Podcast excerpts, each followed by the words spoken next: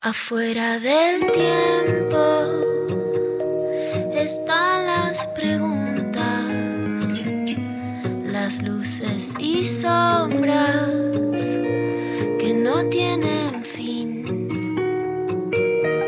Ahí en la frontera están las señales, besando los bordes hay que ir. Lo intempestivo del tiempo y las formas. Lo intempestivo te vino a buscar. Día, buen día. Buen día. Muy buenos días. ¿Cómo anda?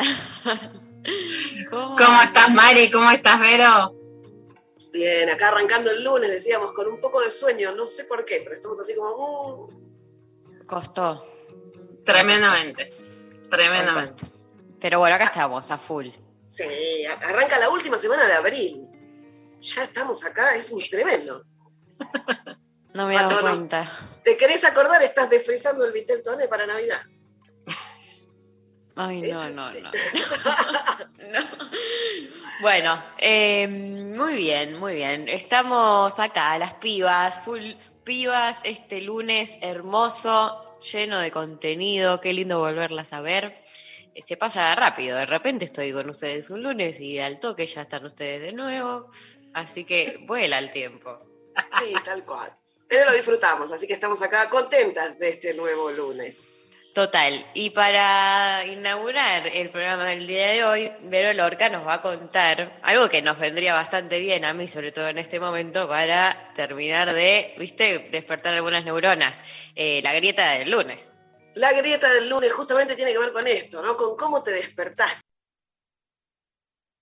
¿Qué desayunás? ¿Qué elegís? ¿Mate o café con leche? Y está difícil. La verdad es que yo eh, quiero decir hoy que para mí está muy difícil porque cada uno tiene su encanto, ¿no? Tenés el café con leche, el tazón ese de café con leche, viste que es la felicidad hecha a tazón. Viene, yo quiero la taza grande que te dan ganas de tirarte de cabeza, que viene con espumita arriba y te hacen formitas, corazones, Mm. plantitas, una cosa que decís. Viste, rico, una belleza. Mojar Amor. la media luna. Se moja la media luna. Oh, Es- todo se es moja. porno, porno, todo se moja, tal cual. Me hace acordar a cuando volvía de, de la escuela y te ponían los dibujitos animados y mojabas las galletitas, las vainillas, lo que viniera, ¿viste? En ese tazón que te permite todo, ¿no? Es una cosa hermosa. Y hay para todos los gustos. Tenés el café de filtro, la volturno, ese olor a café cuando te despertás a la mañana el café chiquito cargado, más café, más leche, con caramelo, con esencias. Viste que de repente el mundo del café se abrió. Hay gente que prueba café, hay gente especialista, los baristas, es una cosa hermosa. Los desayunos en los hoteles. Esto sí que Ah. se extraña, se extraña. Se Viste que cuando te vienen con la cafetera en la mano y, vos le decís, ahí, ahí, ahí, es- estás teniendo un orgasmo, hasta ahí, ahí, un poquito más, no está bien así. Un poco ¿viste? más de leche, yo siempre. Sí, yo también. Más leche, dame más. Dame más, dame leche calentita arriba de ese café. ¿Viste? Todo es porno, porno, tremendo. Y, o si no tenés la, la maquinita de café y vas y haces, eh, haces un corte en cualquier trabajo, lo que sea, y tenés la máquina de café, son esos segundos que te quedas al lado de alguien charloteando un rato. ¿no? O cuando te dejan la taza en la puerta de la cabaña, si te fuiste de vacaciones. Ay, Es- es Vero. Desayunar afuera en un Dios. bar, en una mesita, Ah. en la vereda, al sol, te pega el solcito, agarrás el diario de papel, cosa que ya no te sucede, ahora lees en el teléfono, pero ese desayuno afuera, Con- siempre te dan como un, un, un cosito, una masita chiquitita para acompañar o un. ¿No? sí, y la gente que lo deja, que vos decís, no, no, ¿cómo, cómo, ¿Cómo lo vas a dejar? ¿Cómo Dámelo a mí. Está- Claro, sí, pero por eso digo Ah. el desayuno. El café con leche, tiene que ver con, el- solcito la vereda, el hotel. También te lo puedes preparar en tu casa, ese olorcito que te despierta. Pero el mate tiene lo suyo también. El mate es compañero. Lo, lleva- lo llevas a todos lados. A todos lados te acompaña a cualquier hora. El mate se permite en cualquier horario. En la playa tomando mate mientras cae el sol. Ah, Es algo maravilloso. Se deja acompañar por dulce y por salado. ¿Viste que es lo mismo? No importa. Todo viene Total. bien con el mate. No se puede mojar, pero sí te permite unos bizcochitos, te permite unas pepas, te permite unas facturas. Se comparte. Cada persona tiene su forma de cebar. O sea que es único. Cada uno tiene como, cada una tiene como esto de le pongo un poquitito más acá, te dejo una montañita allá, me sale con espumita, sin espumita, más frío, más caliente. Hay gente que le pone azúcar, gente que le pone edulcorante, gente que le pone distintas hierbas, tiene distintos. Cuando eras chiquita, a mí por lo menos mi abuela me lo hacía con leche o con café, el mismo mate. O sea Con que café, sí, leche. con café está bueno. ¿Viste? El mate de leche, el café está bueno, porque el mate tiene esta cosa de que se abre, se, per- se permite otras cosas. Hay mucha gente que le pone hierbas para relajar. Eh, Es más, se puede tomar frío y se llama tereré. Te banca hasta un jugo el mate. Qué es gauchito. Es gauchito. Es rutero.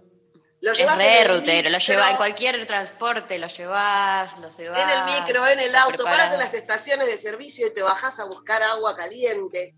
Es agua caliente y no engorda, esto también es importante decirlo. Sí. Claro, bueno, y te vas de viaje y de afuera que te piden, tráeme hierba.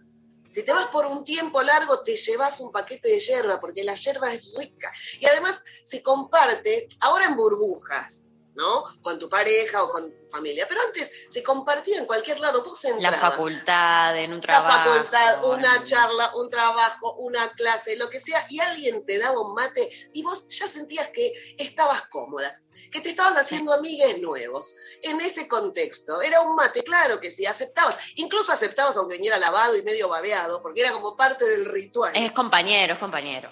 Es Es, como hay compañero. algo, eh. Es compañero. Y acá me pasa que panquequeo un poco, porque Sí. me gustan mucho los dos. Y tengo épocas, tengo épocas que no me puede faltar el mate y tengo épocas en las que me levanto y solo quiero café con leche. Con lo cual, eh, eh, estoy complicada. Voy a elegir el mate, que es lo que estoy tomando ahora, pero si me invitas a merendar afuera esta tarde, te elijo el café con leche. Uf, Está difícil. difícil, Está muy difícil. Es una de las grietas más difíciles. Eh, muy difícil. Yo me voy a eh, posicionar por el café con leche, pero lo voy a argumentar bien. Por favor. ¿Por, por qué? Eh, empecé a tomar café hace no tanto yo, no tomaba café, tomé mucho mate. Eh, todo lo que es, aparte de todo lo que fueron los años de militancia o los años de eh, clases de teatro, digo, todo, toda una época de mi vida muy del mate, muy del mate que- babeado, dando vueltas, todo, ¿no? Como eh, súper, como ya en cualquiera, pero decís, me lo tomo igual, no pasa nada. El mate pandémico lo podemos llamar. El mate pandémico total. Eh, El mate y- Wuhan. una cepa nueva se puede generar en un mate compartido. Eh, y, y y entré al mundo del café y fue como que dije, ay, esto me parece que me viene como, no sé, encastra mejor conmigo. Y hay algo de, hay algo de, cuando estoy sí, en, en más en una situación colectiva, que ahora no se puede, pero bueno, en su momento sí hay algo ahí del mate que lo prefiero. Pero en la, en la intimidad de mi casa empecé a tomar más café y dejé de hacerme mate y también me empezó a pasar en un momento que tomaba mucho mate, quizás para estudiar o no sé qué, y me, como que me empezaba a pegar mal, viste, que cuando te, no sé, a mí me, me pasaba que me pasaba de mate y algún tembleque, alguna cosita así como medio de, parecía un, un saquecito por momentos, era como, Mira. como medio colacada por el mate, por la mateína, lo pregunté y hay gente que también le pasa, como que le genera como cierto, el café debe pasar lo mismo, el tema es que no me tomo tantos cafés, el mate no, yo no me daba cuenta y me tomaba tres termos de agua y era como, bueno, chau chiques, nos vemos pasado mañana, me van a buscar a, no sé, dando vueltas por la calle. Eh, entonces, Tengo una amiga que le pasa, tengo una amiga que le pasa y hay hierbas para eso también. Que no podía tomar un mate a la, no podía tomar un mate a la tarde porque ya no me duermo a la noche y hay unos mates con algunas hierbas, que son más relajantes. Me interesa, me interesa. Eh, así que bueno, después de muchos años de mate, eh, me posiciono por el café con leche. Café con leche. Bien. Luciana, Me gusta. Café con leche, primero que me gusta, me gusta cada vez más. La pandemia ha traído una cafeterita a esta casa, ¿viste? Algo que como mucho un café instantáneo, ¿viste? Todo. Yo no sé por qué, pero era como que pasábamos por nuestra casa, pero terminabas en la rock llamando a Gusti, que es como parte de la radio, pero que bueno, que ahora no lo vemos. Eh, o sea, como que tomabas el café en la radio, en la calle, en un viaje, y tu casa ahora, viste, bueno, dale que va. Me gusta también el tecito, soy del tecito, de los tecitos saborizados, eh, pero la verdad es que cada vez se disfruta más, lo hacen más rico. A mí de las digamos, los agregados, por supuesto todo lo dulce me gusta con canela. Soy de, no me gusta la frase porque detesto eso, pero lo llaman así la lágrima, ¿no? Como me gusta más con más leche que café, no soy cafetera pura. Pero la verdad que con los años le fui tomando el gustito a la sensación del café que te despierta. El café de Atalaya mojado con tres media luna. No, el que el poder mojar en el café también le es un argumento porque Sí, le, le la galletita, mucho. el cosito, digo, todo es mojable. Y Lo el intento esquivar ya en la cotidianeidad porque, bueno, ¿no? Porque, porque todo no se puede ya de la mañana a la noche, pero cuando voy de viaje y un café rutero detesto que te den una mala mediana en la ruta, porque es... No, No. no, es lo peor. Te la rebaja. o sea, si lo vas a hacer, hacelo bien, ¿viste? No es que vas a andar mojando cualquier cosa. A mí Atalaya me sigue pareciendo imbatible, imbatible. Ese café caliente, la taza grande, ¡puf! Una mediana rica, qué placer de los dioses. Y voy a confesar un pecado que es peor a no tomar alcohol, que es Mm. que no tomo mate.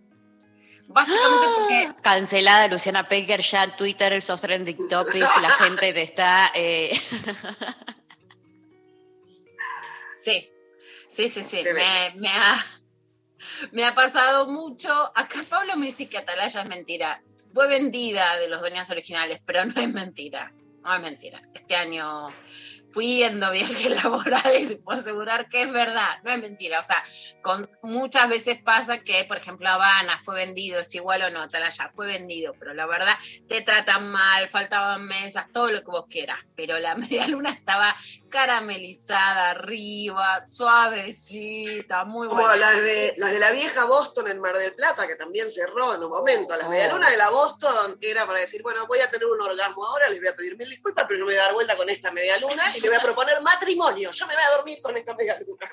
Era como, oh, Bueno, yo cuando era chica iba con mis abuelos a Mar del Plata, que eran grandes y bueno, fue una de las cosas más lindas que me pasaron en la vida. Vivían en la costa y yo me iba sola, tenía 13 años y el plan era ir a la San Martín a comprar medialunas a Sao, que no sé si sigue, estaba en San Martín y bueno, o sea, no, no lo podría describir, pero no me las puedo olvidar. Eran chiquititas, con mucho caramelo arriba, muy suavecitas, muy blanditas, o sea, sabemos de lo que hablamos cuando decimos una buena media luna, ¿no? Claramente.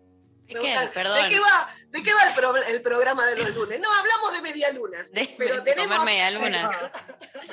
Yo necesito saber si en algún momento de tu vida tomaste mate o nunca tomaste mate en toda tu vida.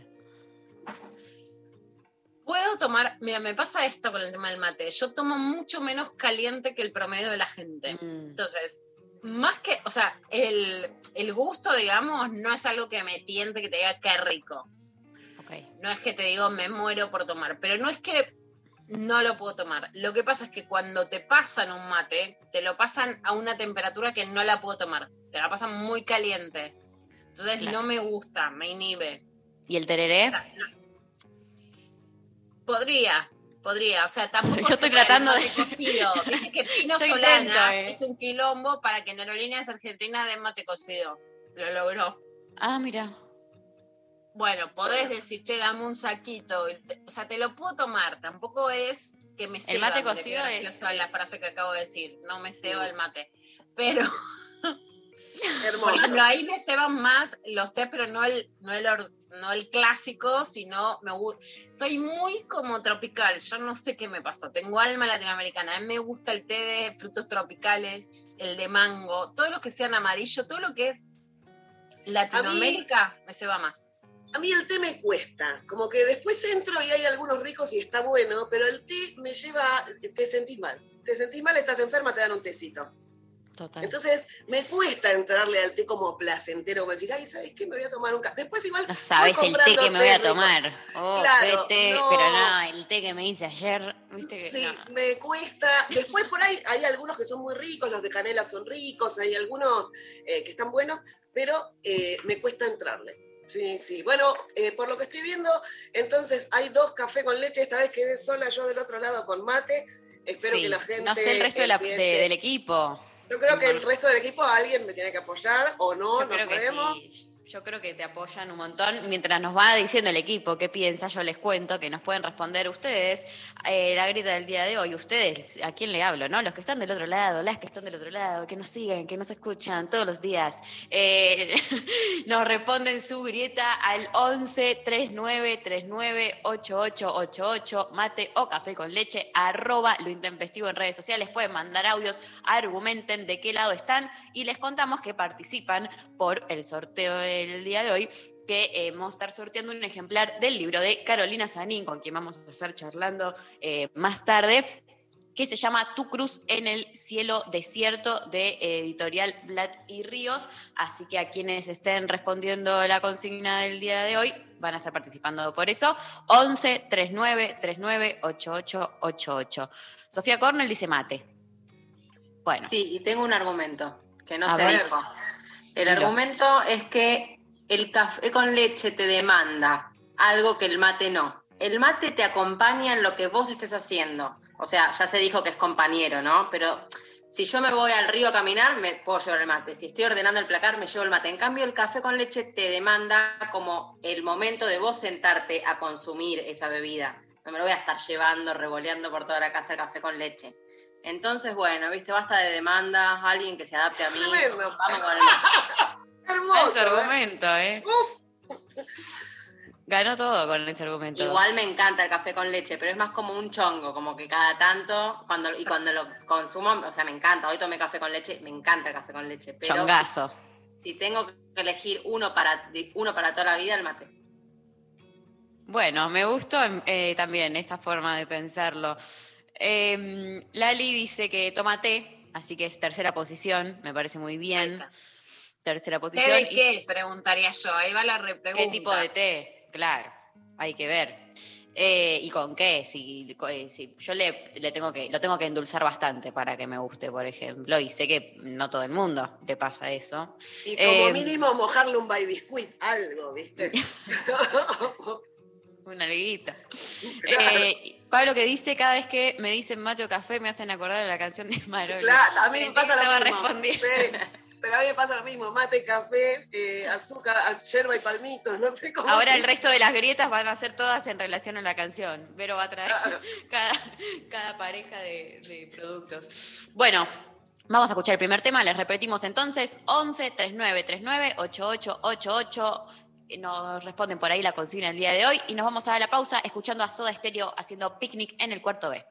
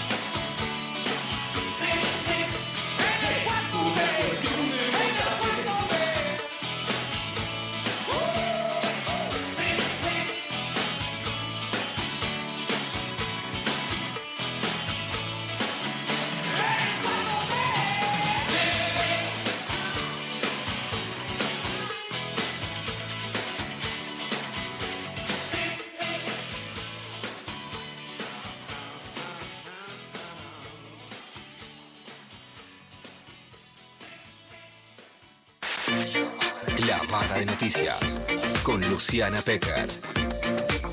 Libertad sin farsa.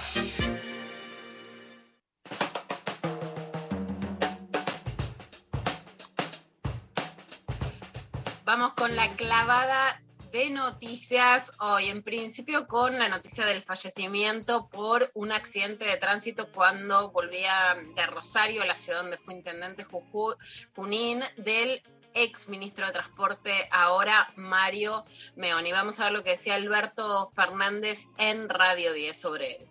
Le tocó uno de los peores lugares en la pandemia, que es el transporte, porque, porque había que pararlos, porque había que frenarlos. Y, y lo hizo con una con una calidad y con un esfuerzo incomparable realmente. Yo, créanme que pierdo a alguien Uf, Qué tristeza, la verdad. eh, alguien eh, que quise mucho y que era realmente valioso. Realmente valioso. Una persona que en la política era era realmente valiosa. De esos, de esos eh, especímenes de la política que son políticos de pura raza, pero que dan lo mejor de la política. ¿no? Eh, Esfuerzo compromiso, honestidad, solidaridad. Una pena enorme, enorme. Bueno, un dolor muy grande por la pérdida de Mario Meoni, sin lugar a dudas, una sensación muy unánime dentro del arco político de una pérdida muy grande en un ministerio además muy importante en este momento de pandemia donde hay que articular tantas cosas y donde por un lado hay que combinar buena gestión con ética. Yo les quería compartir justamente no por no por contar una anécdota personal, sino por revalorizar a un funcionario que muchas veces, desde un arco político y desde otro, eh, es difícil, que durante el año pasado, por ejemplo, cuando en un momento se anunció un sábado que se iba a poder viajar solamente si la SUBE estaba aprobada y si la SUBE no te pasaba, no, esa, esa medida claramente ponía en riesgo a las víctimas de violencia de género porque aun cuando estuvieran autorizadas a viajar, si la SUBE no les pasaba, depender de guardias, de policías, de colectiveros, de conductores de trenes, etcétera, nunca es factible ni viable para las mujeres y podía inhibir a que salieran de sus casas.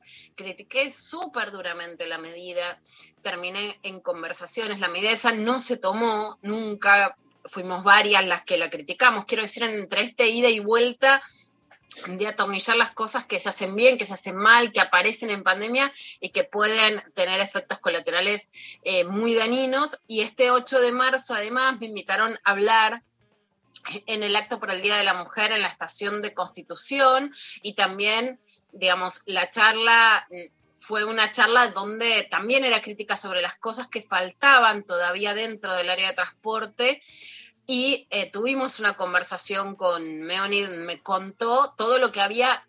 Yo, la verdad que la frase que le dije fue gracias por escuchar, porque no era que tenía un discurso complaciente ni mucho menos, y sin embargo le había tenido una actitud muy receptiva y abierta, ¿no? De un funcionario que se banca las críticas. Si eso nos parece la norma, en la Argentina no lo es, el intercambio no lo es, y la posibilidad de un ministro de escuchar no lo es. Lo cuento para que se sepa en un momento donde hay una gran parte de homenaje y de que quien siga en ese cargo y en otros puedan seguir su ejemplo. Y tuvo conductas también sobre temas de acoso, etcétera, que no todos los ministros tienen. Así que en este sentido, la pequeña anécdota es sí para reconocer esta escucha en un momento tan sensible donde las decisiones van y vienen y donde la posibilidad de escuchar aún lo que no te gusta o lo que no te conviene te hace claramente mejor funcionario. Así que de mi parte también el agradecimiento y el homenaje a Mario Meone. Vamos a escuchar ahora a Santiago Cafiero en Radio 10. Hay una realidad concreta. Vos hace 15 días, si necesitas eh, conseguir una cama, una internación en la ciudad de Buenos Aires, tenés un problema. Hace 15 o 20 días. Tenés un problema. Y eso se fue grabando. Y eso es testimonial, no es estadístico. Con cualquiera con el que vos hables, que haya necesitado conseguir una cama para un familiar que, que tiene coronavirus, sabe de lo que estoy hablando. Hace 15, 20 días que esto está sucediendo en la ciudad de Buenos Aires.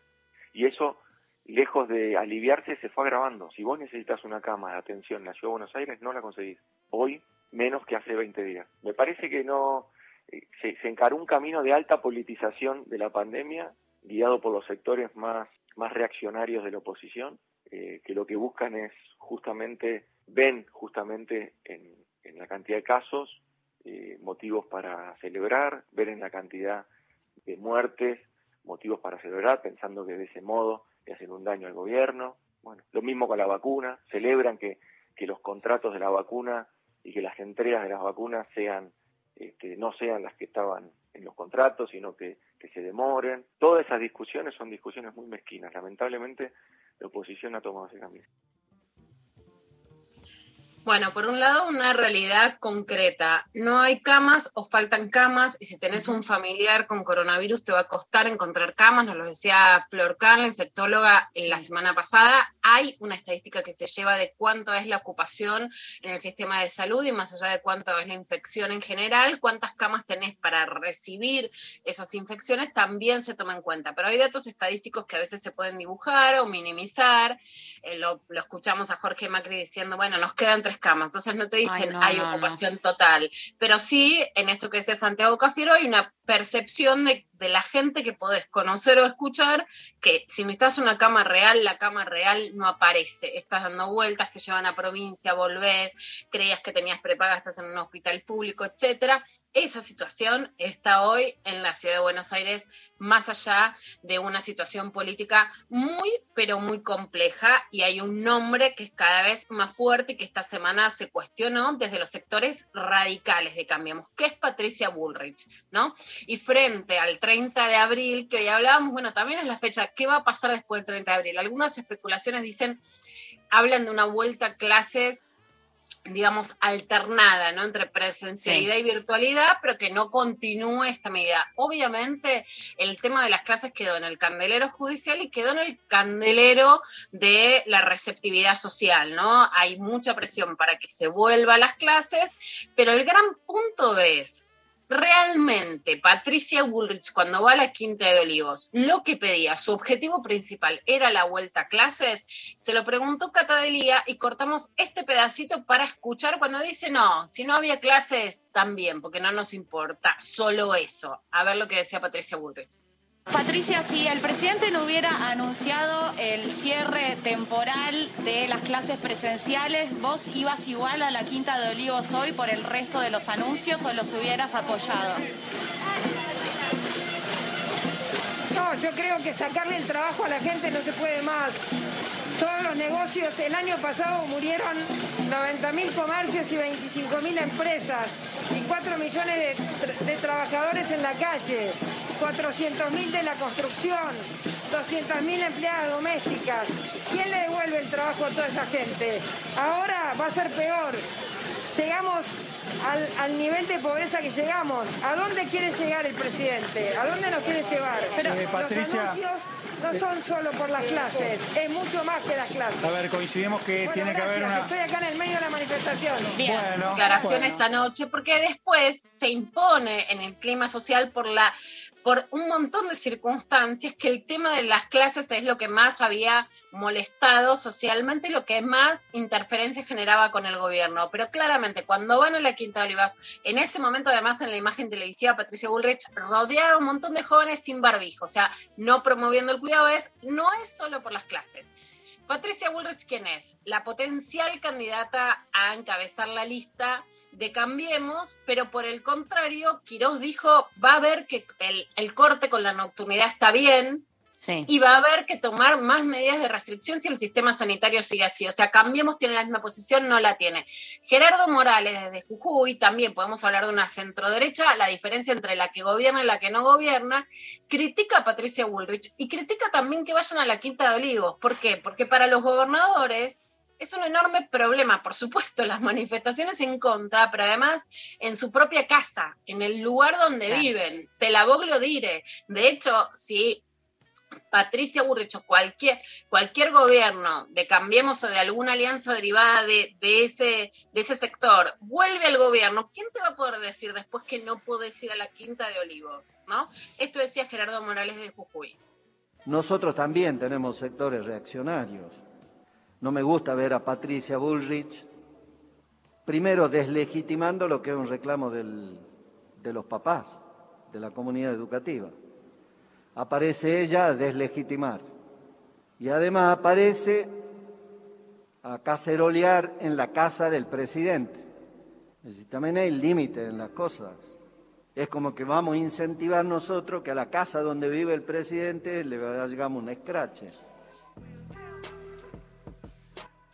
Bueno, esa preocupación es muy fuerte en las provincias porque, digamos, los gobernadores y las gobernadoras que toman medidas y que, y que se ven, digamos, cuestionados en sus propias viviendas, tienen un- una situación personal muy difícil de sobrellevar dentro de la gobernación. Si lo promueven desde la propia fuerza, ¿cómo van a gobernar ellos? Y por supuesto, además, vos como sociedad, no sé si en todo momento podés abrir las escuelas con determinados índices sanitarios, pero si priorizás la educación y decís, bueno, cerramos algunas vías productivas, lo podés hacer. Ahora, si pedís todo junto a la vez, no. Entonces, ahí es donde aparece que el reclamo por las escuelas, que es muy genuino dentro de algunos sectores de la comunidad, fue manipulado claramente por Cambiemos cuando no era necesariamente su prioridad. Vamos a escuchar también qué pasó en la mesa de, ya no es de Mirta, es de Juanita, de Juanita Viale, con Sergio Berni, el ministro de Seguridad de la provincia de Buenos Aires. ¿Qué piensa. Cristina? Usted habla con Cristina, dice que Cristina es su, jefe, su jefa política. Cristina tiene un respeto conocido hacia usted. ¿Qué le dice ella? que está muy preocupada por lo que está pasando. ¿Cómo no va a estar preocupada? Me parece que un Pero extraterrestre está re no preocupada, estar- pero no usa barbijo cuando sale en... en- en- ¿Y usted está usando barbijo ahora? ¿Qué? No la había escuchado. ¿eh?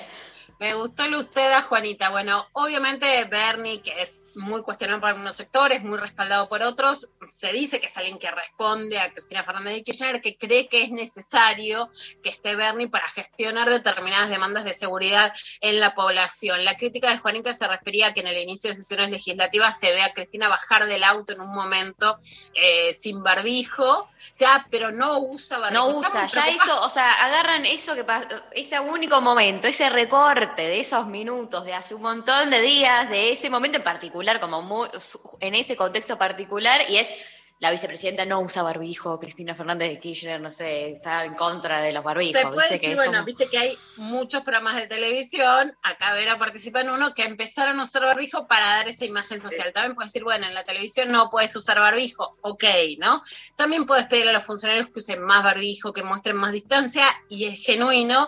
Bueno, entre otras cosas, Cristina claramente es la que empieza las gestiones con Putin para que haya vacunas, ¿no? O sea, pues, ahí amo, amo ahí ese, el, el shipeo de redes, de Twitter, de, de todos los memes de Putin Los memes diciéndole, ah, y diciéndole, "Me- mi reina, ahí te mando vacunas, no sé qué, y viste como todos esos memes me encantan, la verdad que decirte.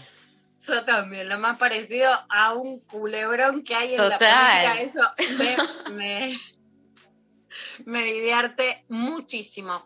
Y acá quiero hacer una lectura sobre cómo, digamos, por eso, hay críticas que son legítimas o que son genuinas y que justamente tienen que ver con un ping-pong frente a una pandemia que te que te presenta problemas nuevos. Y hay otro uso de voca- vocabulario que realmente sí me alarma de cómo se puede usar una experiencia histórica tan dura como el apartheid en un sentido tan contrario a lo que el apartheid significaba, que es la discriminación racista y racial en Sudáfrica. En este caso, la verdad es que lo vi en Sobredosis de TV, que es un gustazo ver a Elizabeth Ah. Bernassi. No, la verdad que la vuelta a la televisión la festejo absolutamente, Sí. que estuvo además, bueno, con Juan Di Natale de compañero en Sobredosis de TV, estuvo con Tortonese, que sinceramente fue un gusto verlos. Pero en el medio del informe apareció la voz de Carlos Pagni, es el editorialista de La Nación, hace televisión, pero es la estructura política de La Nación, ¿no?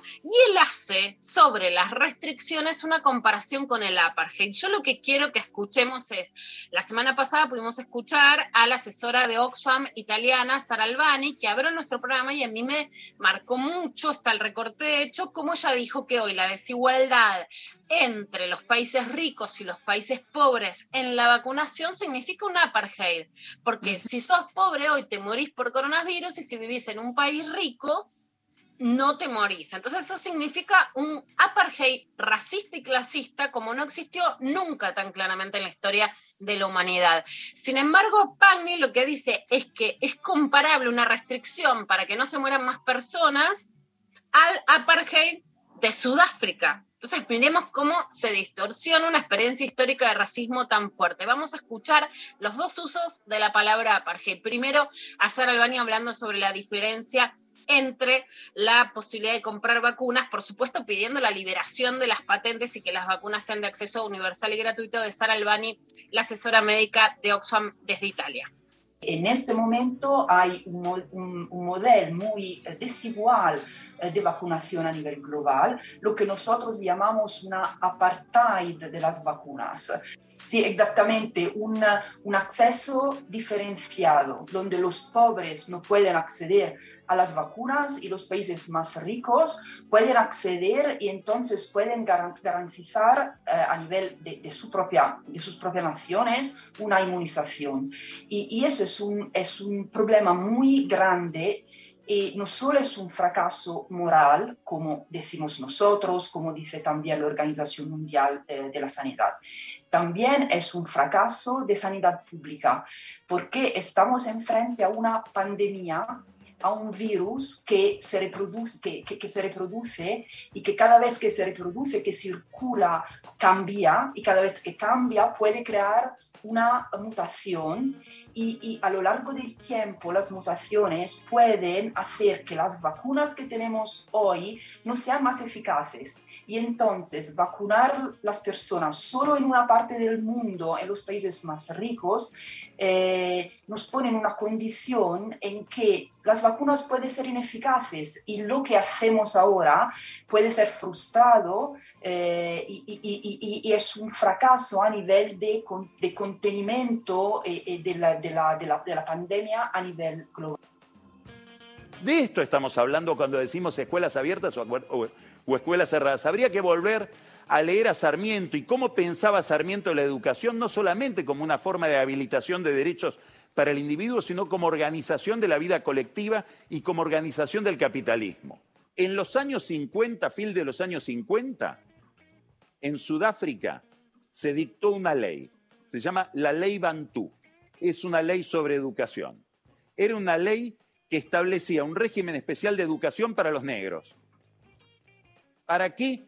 Para que contuvieran sus expectativas y no aspiraran a los lugares de los blancos. Esa ley Bantú es la que desató la lucha en contra del apartheid, que terminó con el apartheid muchos años después, décadas después en Sudáfrica. Es decir, estamos jugando con una cuerda de altísima sensibilidad para la sociedad y para las familias y para los derechos humanos.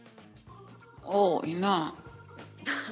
Los argentinos somos derechos humanos. Bueno, lo que sí me espanta en, esta, en este análisis de Pagni es hacer una evocación, digamos, cuando vos cerrás las escuelas por 15 días para que no se muera más gente, que además claramente en todo el mundo y en Brasil, eh, he escrito notas y está documentado, la mayoría de las mujeres que se han muerto por mortalidad materna por COVID son negras. En Estados Unidos y en Nueva York, la mayor cantidad de muertos son negros. O sea, cuando hay discriminación de clase, hay discriminación racial. El virus ataca a todos por igual, pero no se mueren todos por igual por un montón de circunstancias que llevan a que incluso siendo una enfermedad que en la Argentina claramente es traída por los sectores altos, después afecta más fuertemente a los sectores bajos. Hablar de un apartheid frente a una medida sanitaria que se puede cuestionar cuando el apartheid real es la falta de vacunas y una responsabilidad en el mercado y en las farmacéuticas, en cómo esto se está dando, a mí me parece gravísimo, porque es usar una experiencia histórica de discriminación racial para una pelea que dieron los colegios de zona norte, los más favorecidos de la Argentina, frente a los cuales no se puede aplicar un apartheid para los colegios privados de clase alta, que son los que se quejaron de que no podían ir a clases. Básicamente, la movilización fue de sectores de clase alta, que no hablo de cada uno en particular, pero como clase no pudieron ni siquiera postergar viajes de egresados a Cancún hasta que termine la pandemia, sin ninguna solidaridad de clase, y que sin embargo fueron a reclamar. A ellos no les corresponde la idea de apartheid. Y bueno, y por otro lado, mil pasos para atrás, Lilita Carrió, que inició una causa judicial por envenenamiento. Estas causas judiciales después, digamos, antes podían ser subvaloradas. Sí. Después de lo que pasó en el macrismo y la cantidad de funcionarios que terminaron presos, hay mucho más retraso en la gestión pública, hay mucho más miedo de firmar.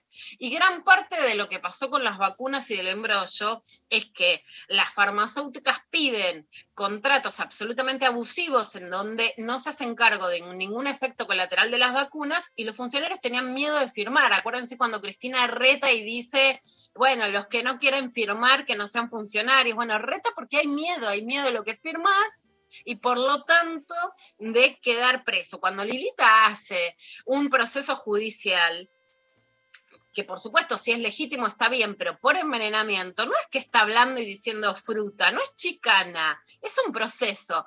Ahora ella dice que no, que no estaba hablando de que la vacuna rusa nos iba a envenenar, sino que los rusos se envenenan entre gobierno y oposición es un método usado, por supuesto, para eh, en, en, Rusia de verdad, más allá de las películas, pero sacó una serie de Netflix, sacó la Reina del Sur para decir fruta sobre lo que no solo dijo, sino que también judicializó. Escuchamos a Lilita con Feynman y Johnny Viale. ¿Se arrepiente de aquella frase suya de que nos quieren envenenar con la vacuna? No, yo jamás dije eso, ¿eh? Yo jamás dije eso. Y entonces jamás ¿qué- dije eso. que ¿La malinterpretaron? Yo ¿Usted lo qué que dijo? dije, no, me- no, esto no es así. Yo jamás dije, yo lo que dije es, nosotros en, en- en diciembre, ¿eh? cuando no estaba terminada la experiencia con los mayores de 60 años, que no era posible poner vacunas cuando no estaba aprobada, como dijo Putin, para los mayores de 60 años.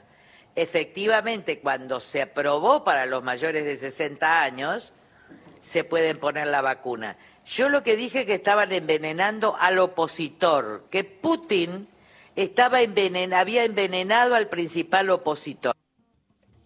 No, bueno, chiques. Alguien, alguien que, que, que- que no sé, que, que se meta ahí. Cia- Cianuro, un poquito de cianuro por ahí, no, a ver, si criticás los sistemas rusos de envenenamiento es una cosa, si, si que se puede envenenar a la población es otra. Si primero, por ejemplo, hay novedades todo el tiempo, hoy sale una investigación científica en Rusia que si dejas un lapso de tres meses entre la primera dosis y la segunda dosis, no solamente es accesible, sino que puede ser mejor. Bueno, estamos en una pandemia que las vacunas han salido demasiado rápido y que la novedad científica.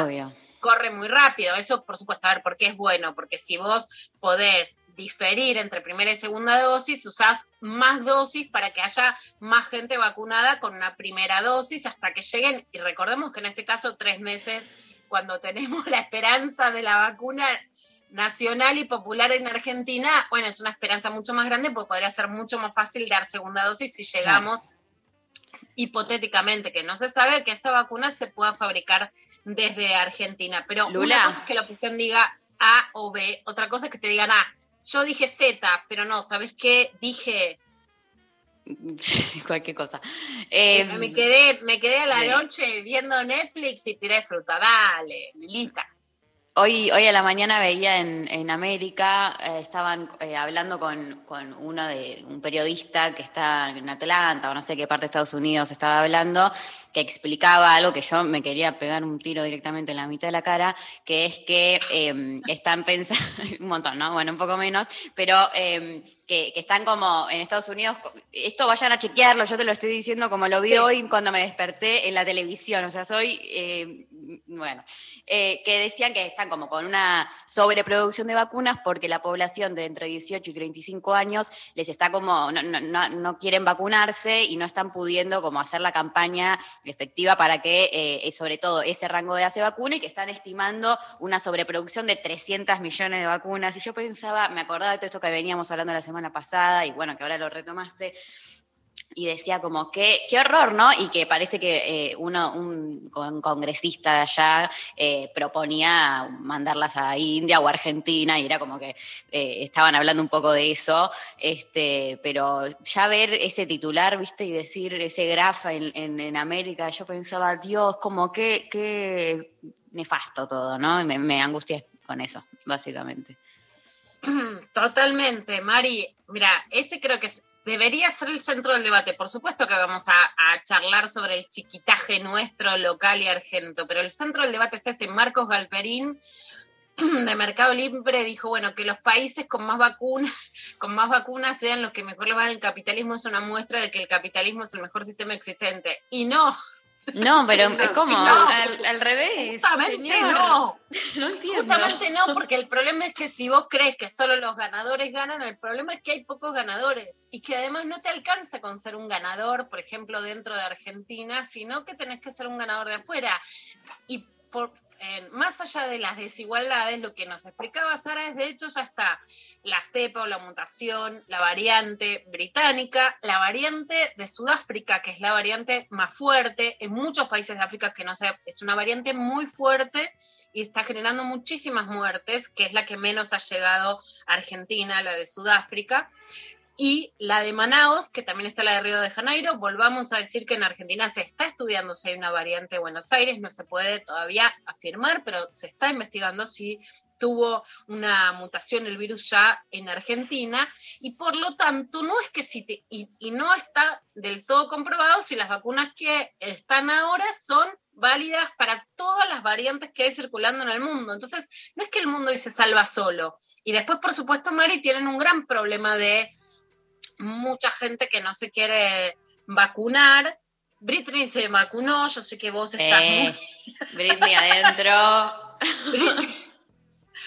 Viste que acá estamos todavía, o sea, no está tan fuerte el movimiento antivacunas, pero en Estados Unidos sí, por lo tanto sí también. hay Me sorprendió mucho, ¿eh?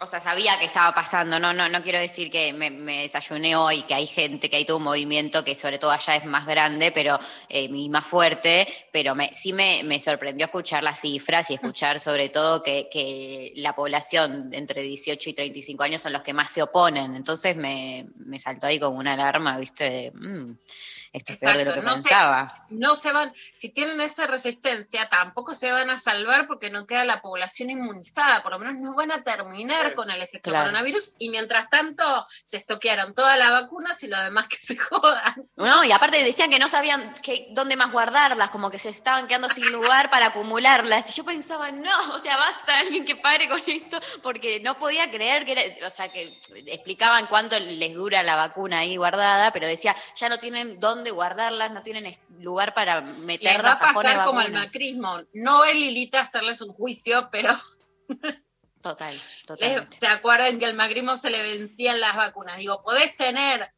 sobreproducción hasta un punto, pero por supuesto no es que ese sistema de acumulación te salva solo en un mundo que necesita seguir funcionando globalmente y esa es eh, gran parte de la muestra de una crisis. Bueno, Miriam Bregman nos dejó un audio, le agradecemos a Lali Rombolá, que ahí la estuvo llamando, que realmente es muy clave de lo que pasa, que abran las escuelas, judicializa el gobierno de la Ciudad de Buenos Aires que abra las escuelas, ante un fallo que sabía que iba a ser refutado en un tribunal superior, sale con conferencia de prensa Horacio Rodríguez Larreta, Juana, ponete la mochila. Bueno, le dice a Juana, Juana. ponete la mochila, pero no querían dar comida que no sea un sanguchito de jamón y queso y no pagaban el jabón. Que te voy a contar, Mari, como madre fue mi lucha histórica de primer grado de mi hijo que ya tiene 20. O sea, posta que he luchado por el jabón en las escuelas y siempre no lo pone el gobierno de la ciudad, sino que lo tienen que pagar las cooperadoras. Bueno, Miriam Bregman lo judicializó y logró esto. El 19 de marzo de 2020, horas antes de que se decretara el primer aislamiento por la pandemia, presentamos una medida cautelar junto a familias y docentes contra la decisión del gobierno de la ciudad de Buenos Aires de entregar unos simples sandwichitos en reemplazo del menú escolar. En la cautelar pedíamos que se cumpla con la ley de alimentación escolar y que se garantice una alimentación variada, saludable y de calidad y elementos de salubridad e higiene en la entrega de los alimentos. Ante esta presentación, el gobierno de la ciudad informó que represaría esos sándwiches con algo parecido a jamón y queso por canastas alimentarias. El 6 de abril, la jueza Romina Tesone del Fuero Contencioso Administrativo de Cava dictó la medida cautelar ordenándole al gobierno que la canasta alimentaria incluyera también, entre otras cosas, leche para consumo diario y demás, y que entregue elementos de higiene, jabón y elementos de higiene. El gobierno usó distintas maniobras procesales para no cumplir con la medida cautelar.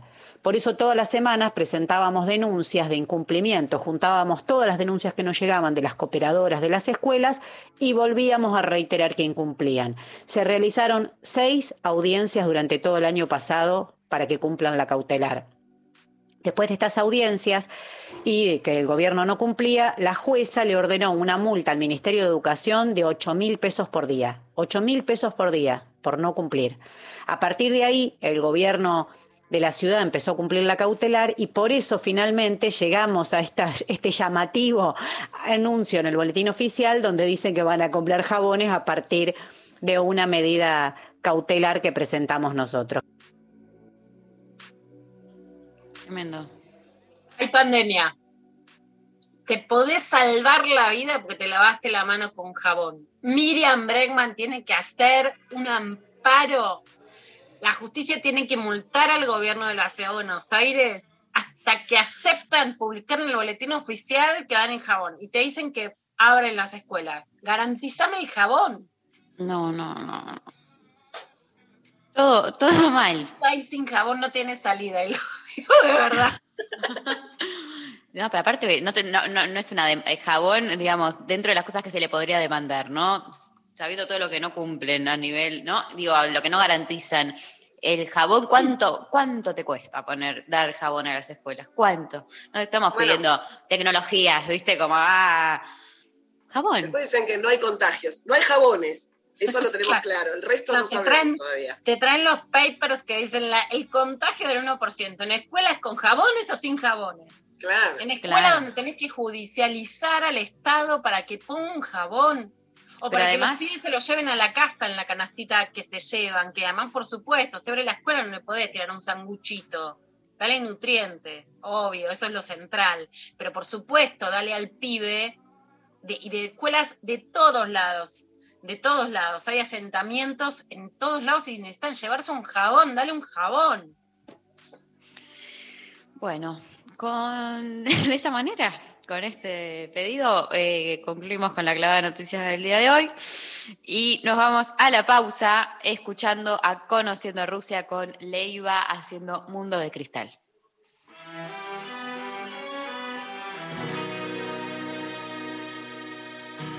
Dormí re mal, solo unas horas.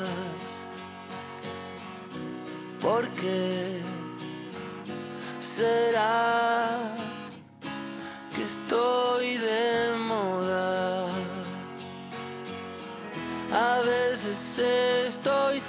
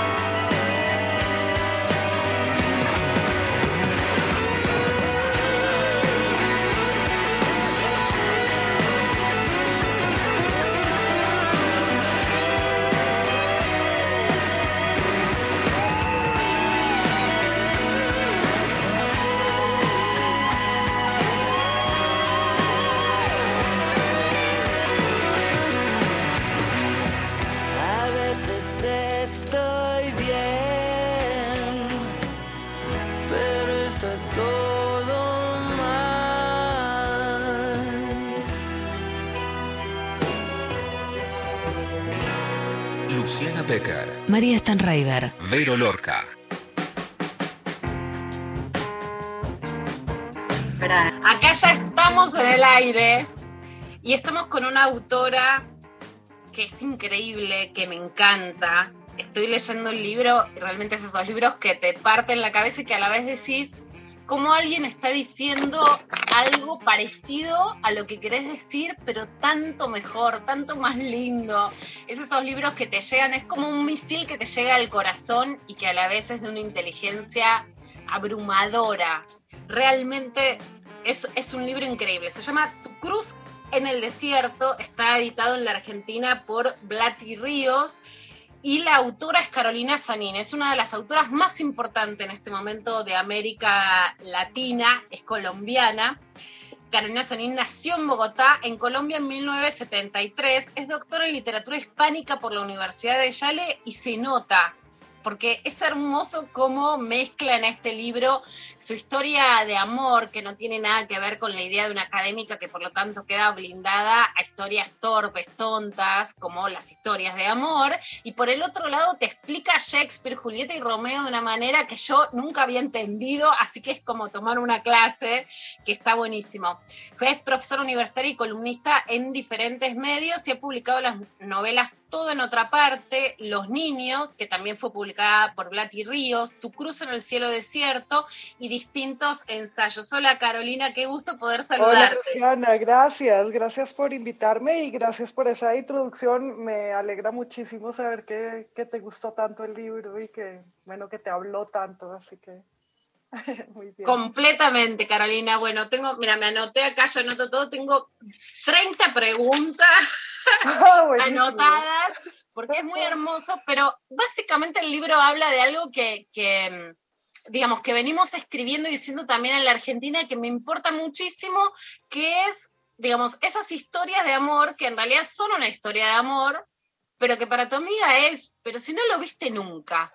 Pero ¿qué te pasa? ¿De, de qué estás sufriendo? ¿De qué estás hablando? ¿no? Incluso tenés muchos momentos que realmente el libro lo tengo completamente escrito, pero como diciendo, bueno, ¿por qué de todas las historias de amor que te podrían haber inspirado a escribir un libro, elegís una historia de amor, de un amor que tenés por internet, pero en donde lo que dice el libro es que él vive en China y vos en Colombia y que nunca se vieron? O sea, una historia de amor no tangible que sin embargo te marca tanto o así lo contás en el libro. Sí. Eh, sí, en parte es porque, supongo, eh, esa historia de amor que no se convirtió en una relación de compañía, ni de, ni de contigüidad ni siquiera, eh, ni de presencia, es el amor puro de cierta forma, ¿no? Es el amor, el amor romántico y el amor, eh, bueno, entendido como, como amor romántico, le pertenece a la persona que ama, no al amado ni es tampoco una construcción, no, no significa la convivencia, ni el pacto matrimonial, ni la construcción conjunta de una vida, sino el sentimiento del amor pertenece únicamente al amante, no al amado. Y en este caso, que, en que era un amor correspondido, digamos, pero estrictamente correspondido, era un amor por correspondencia, estrictamente correspondido, no vivido en común. Eh, entonces, me permitía, creo, diseccionar el, el sentimiento y el, y más que el sentimiento, el delirio, ¿no? El enajenamiento que es el estado de, eh, de enamoramiento. Y, y, entonces era un, eh, este, este amor específico era un sujeto perfecto de estudio del, del propio amor, o sea, de, de, de, cómo se vive pues el enamoramiento precisamente por su aislamiento y su pureza, ¿no? Era un espécimen perfecto, casi perfecto para, para hablar para de ese relato. sí. Vos ponés también yo no seguí la historia por Twitter, así que eh, no sé si son eh, tweets reales o no los que decís, pero hay, ponés muchos tweets en la historia que me encanta porque, bueno, es un libro donde nos contás muchas historias clásicas de Shakespeare, pero a la vez nos traes a Twitter, que es la gran literatura moderna. Mm. Y hay una frase que, que decís que me, me impacta, que es, no se crean que por hablar de esto voy a dejar de hablar de política porque al contrario, el amor enciende, me pone más, eh, mucho más politizada, ¿no? Que para mí hay algo de eso muy fuerte, ¿no? Que el amor siempre se ha dicho que las mujeres, cabecita de novia es como que estás embobada y entonces sos más boba, estás menos politizada. Y creo que es lo contrario, que las, las mujeres hoy deseantes, aun cuando muchos varones para mí estén con menos deseo, por lo tanto en una situación de mayor desidia, que al contrario, que esa posibilidad de amar, como vos decís, más allá de lo que haga el otro, nos pone en una intensidad muy alta que es a la vez muy politizada, ¿no? Tal cual, es exactamente la palabra que usas, la intensidad. O sea, te sube el volumen y te, y te, y te permite también sintonizarte con un eros general y con un deseo generalizado. Y el deseo, en una, bueno, en parte o en una lectura, es siempre deseo de poder, en todo caso. Y es siempre deseo de cambio, de tener otra vida. Si deseas a otro, lo que deseas es una vida nueva y estar en otra parte, estar en esa otra parte que es el otro. Y ese mismo deseo por otra vida y por una vida nueva y por estar eh, en la parte que es el otro y por tener un nuevo poder, no un poder sobre otro, sino un poder de transformación, pues ese es también el deseo político, ese es el deseo también de construir la, la utopía. Mientras estaba escribiendo yo los tweets de mi amado, de mi traga, que es como decimos en Colombia, un enamoramiento. Eso te, te iba a preguntar, porque acá traga en Argentina es como lo más parecido a nerd, o sea, es el estudiante que estudia Ah, mucho. Pero ¿qué es traga, Carolina, para explicarle a la Bien, gente? Bien, eh, ahí en el libro lo explico en un pedacito como viste, pero para que la gente sepa, apenas se encuentre con, la, con los lectores sepan, apenas se encuentre con la palabra, aquí una traga es un enamoramiento feroz y, y muchas veces sin esperanza, obsesivo, ¿sí? Es, es una infatuación, como dicen también, obsesiva.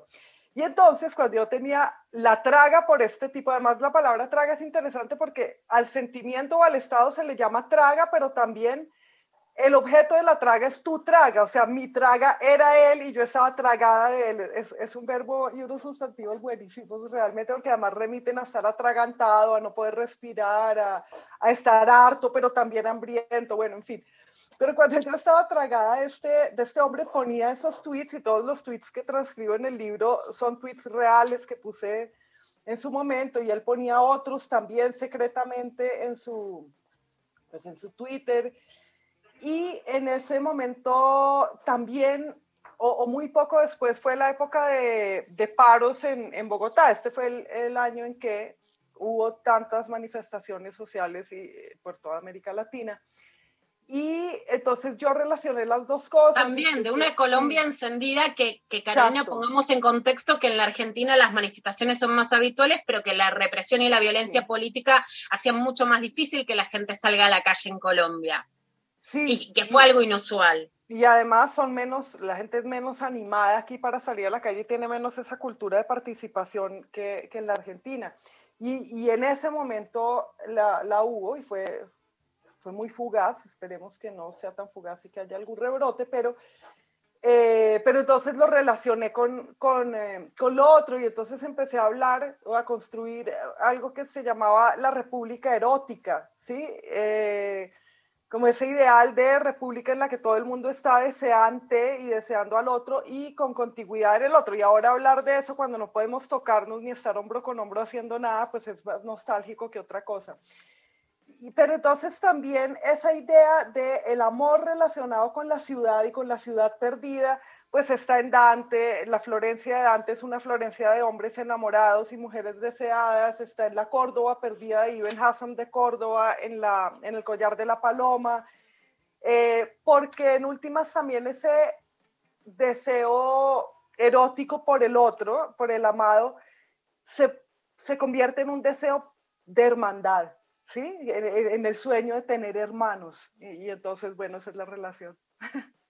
Hay una parte, acá está también una comediante argentina brillante que, que tiene mucho escrito sobre, sobre esto, que nos hemos reído juntas, donde vos explicás Romeo y Julieta, decirlo vos, Carolina, porque yo no voy a hacer una interpretación de Shakespeare, lo estuve leyendo en tu libro, donde decís como que Romeo es el que prefiere decir, ay, cómo te amo, pero no te veo, que es el que te dice, te llamulla, diríamos en Argentina, pero que nunca te ve. Y Julieta dice, yo te quiero ver, a mí no me sigas diciendo, no me grites más desde el balcón, yo te quiero ver. Y ahí habría una diferencia entre el amor, digamos, con mucho deseo, pero tangible de, de muchas mujeres, y un amor de varones que prefieren y que el amor les sirva como un ideal, como un combustible emocional, pero sin la necesidad de verse, ¿no? Y ahí dije, ah, no, esto, esto es lo que nos está pasando de Romeo y Julieta. Sí, sí, sí, sí, es como uno, uno no se acuerda y en general no se habla de ese, de ese aspecto de Romeo y Julieta, ¿no? Romeo cuando empieza la obra viene de otro amor por el que ha estado igual de loco, igual de alucinado, ¿no? Igual de, de insomnio, etcétera. Eh, y puede ser Julieta o cualquier otro. Romeo es un amante y es un amante que, como dices, se enamora para alimentarse el discurso de amor, simplemente para hablar de amor. Pero Julieta insiste desde el comienzo y Julieta es divina por eso, porque es además una adolescente que se revela contra su padre, contra todos, porque ella sí quiere simplemente ir a, ir a tirar con Romeo, ella quiere hacer eso y seguirlo a través del mundo y entregarse al amor. Entonces la, la adolescente revolucionaria y totalmente dispuesta a ir contra la autoridad paterna para seguir su deseo, que es y para seguir la carne y para vivir en la materialidad del mundo y de hecho recorrer el mundo es ella. Él ni está en el mundo ni está en ella, ¿no? Y, entonces es, es, una manera interesante de mirar los deseos femenino y masculino de una manera un poco al revés que como estamos acostumbradas. El, el femenino como un deseo más eh, dispuesto a realizarse y a la carnalidad y el masculino como una cosa mucho más narcisista y también ideal, idealista, pues. Carolina, vos también eh, contás mucho cómo eh, este traga, este varón que es el traga que vive en China, idealiza tu escritura, tu lugar de escritura, que eso además te, por supuesto, te hace, te hace inspirar para poner cosas en Twitter y poemas cada vez más lúcidos, porque bueno, sabés que hay alguien que te está leyendo. Fue parte además de un fervor, digo, en Twitter y en las redes sociales. Y lo que me parece interesante es preguntarte, más allá de, por supuesto, de tu lugar, que es el de una de las escritoras más destacadas de América Latina, hoy las mujeres escriben y escribimos masivamente todas, porque escribimos en el chat, en el WhatsApp, en Instagram, en Twitter, o sea, ser escritoras hoy es, hay una universalidad, ¿no?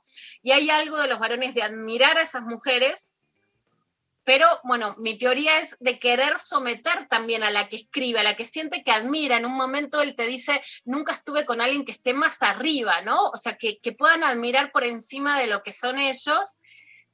Mi teoría en los libros que vengo escribiendo es como que hay algo de la ausencia de si a vos si vos estás por arriba mío, lo que yo voy a hacer es que me desees, pero que nunca llegues como a tenerme, que tenerme de sentirte, ¿no? Ser tangible en este caso, ¿no? ¿Qué, ¿Qué, le está pasando, digamos, no vamos a generalizar a todos los varones, pero a un sector de varones eh, con muchas ansias culturales cuando ven un auge de las mujeres escribiendo ¿Y qué pasa con esa manipulación a través del deseo? De, ser deseados por ellas, pero a la vez de escabullirse para que no los puedan sentir o disfrutar.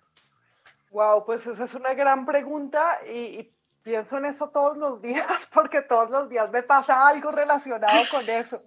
O mejor dicho, deja de pasar. entonces, entonces por un lado yo creo que los hombres... han visto, bueno, vamos a decir los hombres, porque si uno no generaliza, pues no piensa. Entonces sí. vamos a decir los hombres, aunque sepamos que no estamos universalizando, eh, saben que no pueden no admirar la escritura de las mujeres, sino reconocer que está ahí y que los toca y que les dice cosas y que les hace ver cosas que no habían visto antes.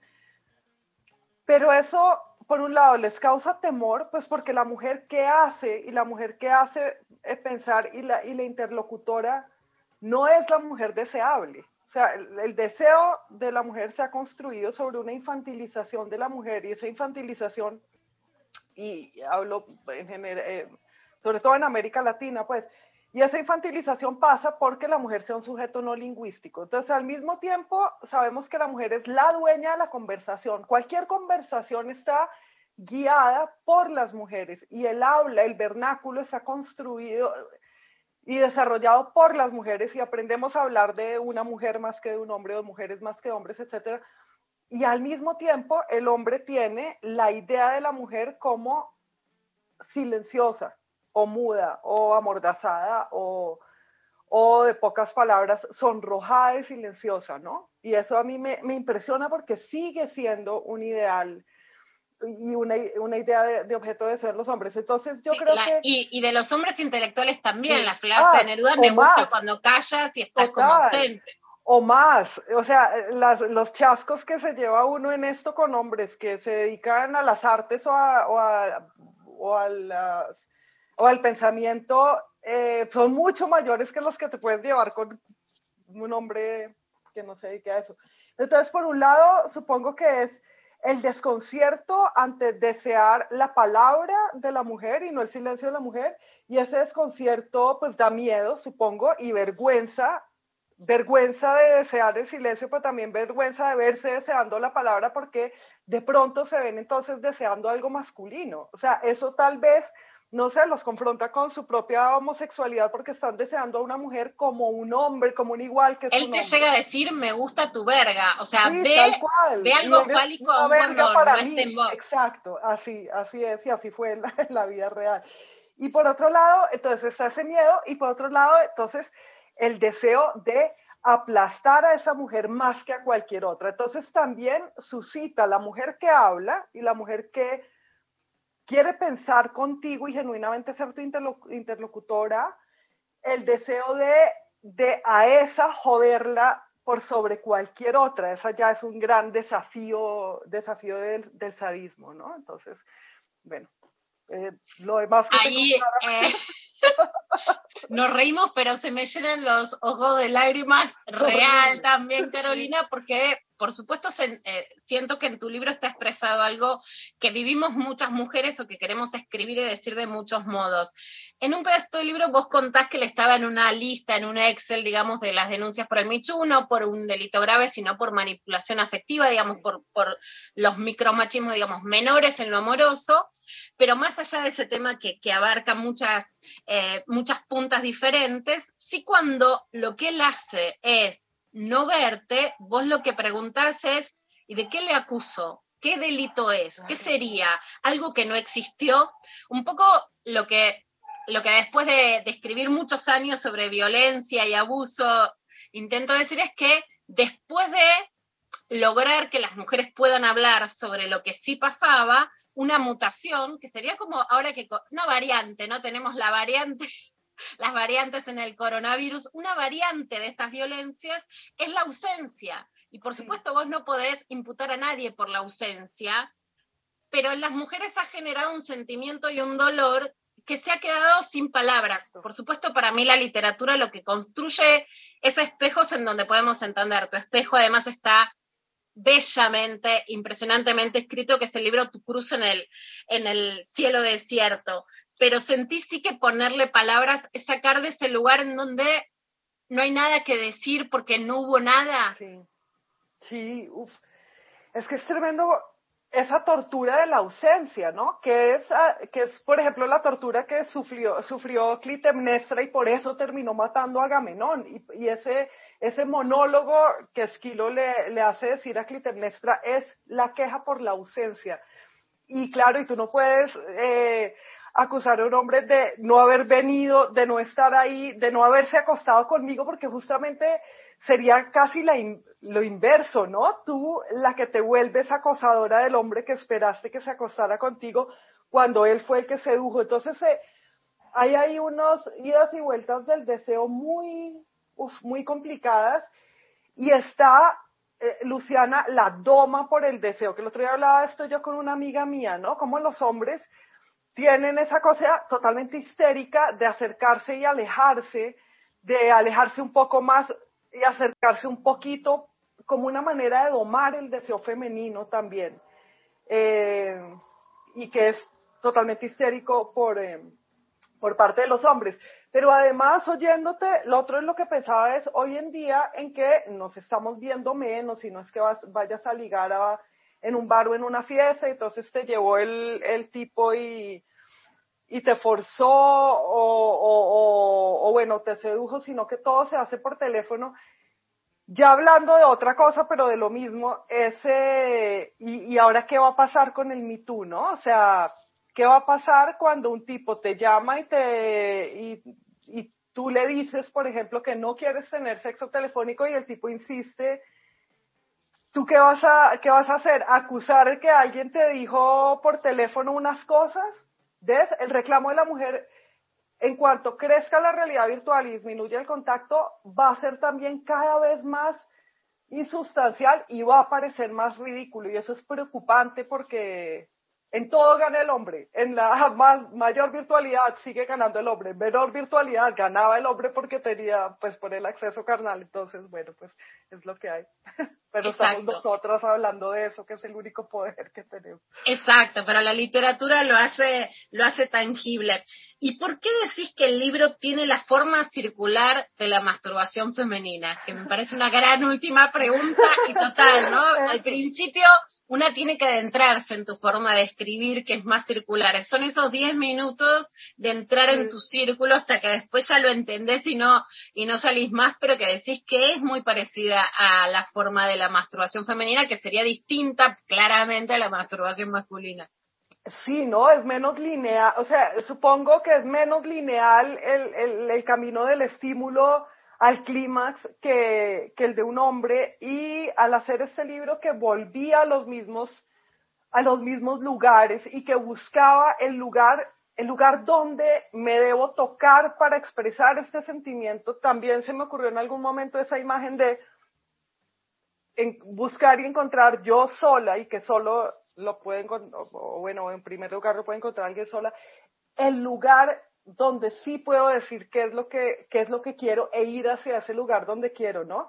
Y los caminos circulares o en espiral que conducen hasta, a, a ese punto que, que sí es, y a la insistencia en ese punto que sí es. Entonces trataba de evocar la imagen o el movimiento de, de eso para describir el movimiento del libro también.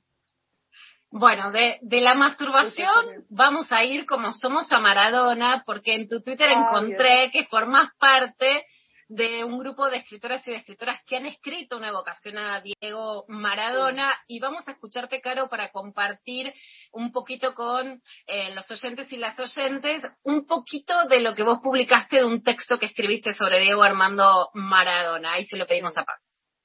Diego Maradona parece señalar la posibilidad, la realidad, la conveniencia de la reversibilidad.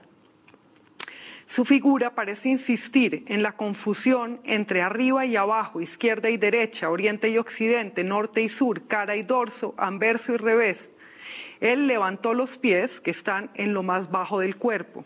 Puso al sur, a Nápoles y a la Argentina, a la cabecera del norte. Puso al pobre en la mayor opulencia.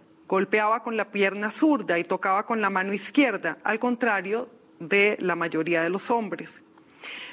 Las carreras de sus dos goles más famosos, los de 1986 contra Inglaterra, van de derecha a izquierda en la transmisión televisiva, o sea, en el sentido inverso a cómo se mueve el tiempo en el reloj y a cómo leemos y escribimos en este lado del mundo, que era inicialmente también el suyo. Y en la memoria esos goles avanzan cerca del borde superior de la imagen en la pantalla, por el techo o por el cielo, no por el suelo. En el espacio donde vimos a Maradona jugar, nunca vimos el horizonte y donde quiera que lo vimos, él se pasó de la raya. Se rebalsó en otro campo, se salió hacia el revés de la vida, que es al mismo tiempo lo más interno, el interior sin espacio. Diego se torcía como una media quitada, mostraba lo íntimo y sus costuras, se volcaba y al dar la espalda, en la que cargaba un mundo, daba la cara. Cuando era un niño pobre. Bueno, hasta, hasta ahí para no seguirlo escuchando todo, que es hermoso, quienes te puedan seguir en Twitter, publicaste un texto leído en la, en la televisión pública de Bogotá con el texto entero que está delicioso para hablar un Gracias. poquito en esa, en esa lengua que me gusta tanto, que es la, la colombiana, aunque, aunque pueda parecer que todo es lo mismo.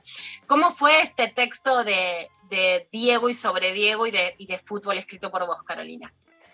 Pues eh, a- cuando murió Diego en, en, eh, en, el en noviembre, eh, escribí algunos textos sobre él en otros, en otros medios, en Colombia, etcétera, y luego, eh, Bárbara Pistoia, la editora de un libro que se titula Todo Diego es político, que acaba de salir en la Argentina, me invitó a que escribiera algún texto corto para complementar una antología que ya tenía de textos escritos todos por mujeres en, en este libro, que están buenísimos todos esos textos y además que sean todos escritos por mujeres y por mujeres jóvenes que en realidad no estaban más jóvenes que yo, creo todas, que vivieron también la admiración por Diego, me pareció a mí, a través de sus padres.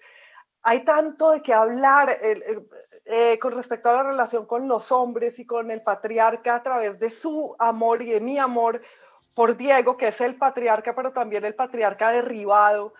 Yo creo que en el examen de nuestro sentimiento por Maradona y de cómo se puede una mujer relacionar con Maradona y de a la vez su relación con las mujeres, con sus hijas, con las demás mujeres, ahí hay un campo para el feminismo increíble. Eh, y bueno, y además Diego fue mi, una de mis primeras tragas de mi vida. Estaba enloquecida por él cuando era niña, entonces se conecta perfectamente.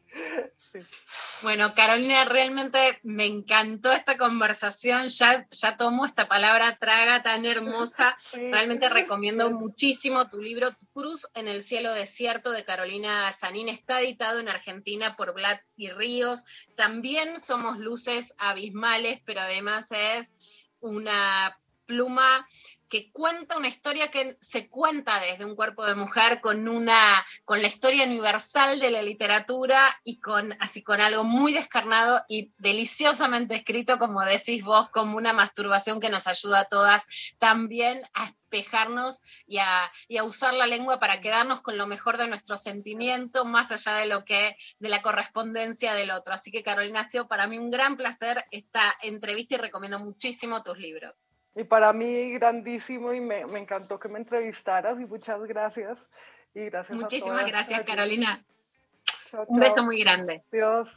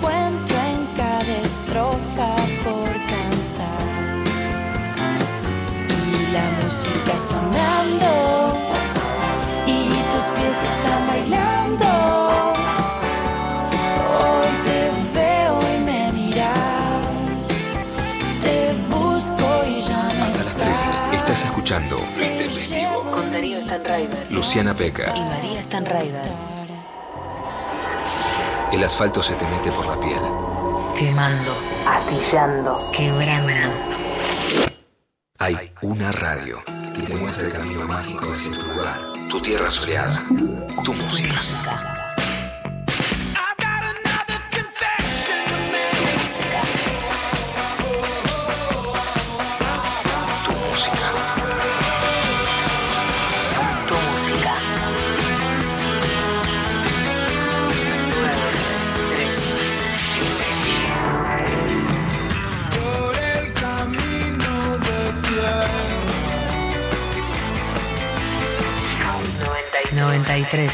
937 Nacional Rock.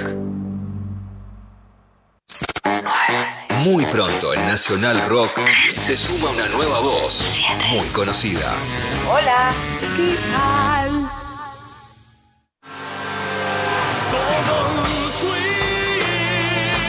Todos fuimos. Todos somos.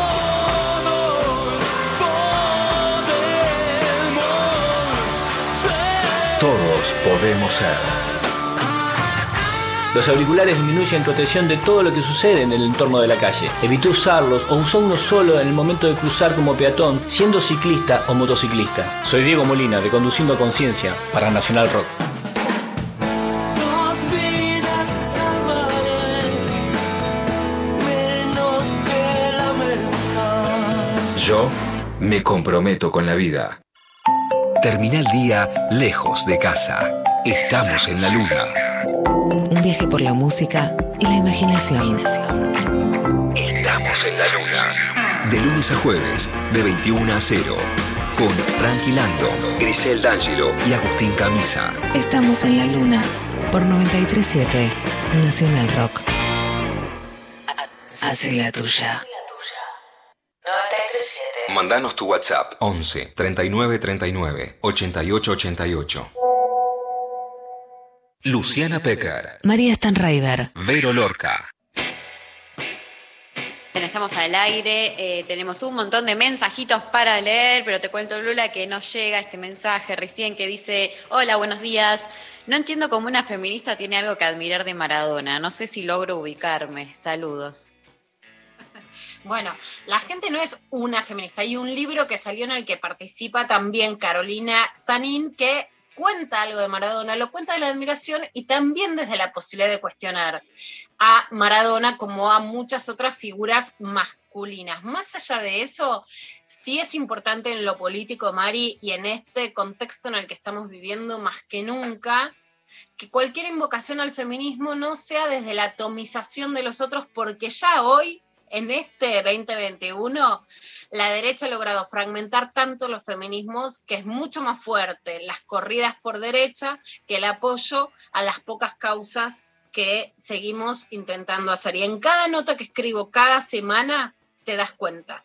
¿no? Que, por ejemplo, llevas adelante el caso de Telma Fardín y en la televisión hay un juicio en Brasil, escribís la nota no se lee ni se replica, o sea, no hay feministas que la estén compartiendo y sin embargo, en la televisión se dice vi muchos más ataques Ángela Torres por decir que estaba, que había, eh, se había puesto mal por trabajar con Juan D'Artés, que lectoras compartiendo la nota, Mariela La Boceta, donde explica cómo logramos, porque soy parte de esa gesta, que se empieza el juicio en Brasil. Entonces hoy claramente hay un feminismo que usa la palabra feminismo más para fragmentar y en relación a vos no podés porque decís que sos, que para alentar las pocas causas que aún en un contexto tan adverso podemos todavía sostener. Y claramente me doy cuenta que hoy no existe esa red de sostén como existió hace algunos años atrás.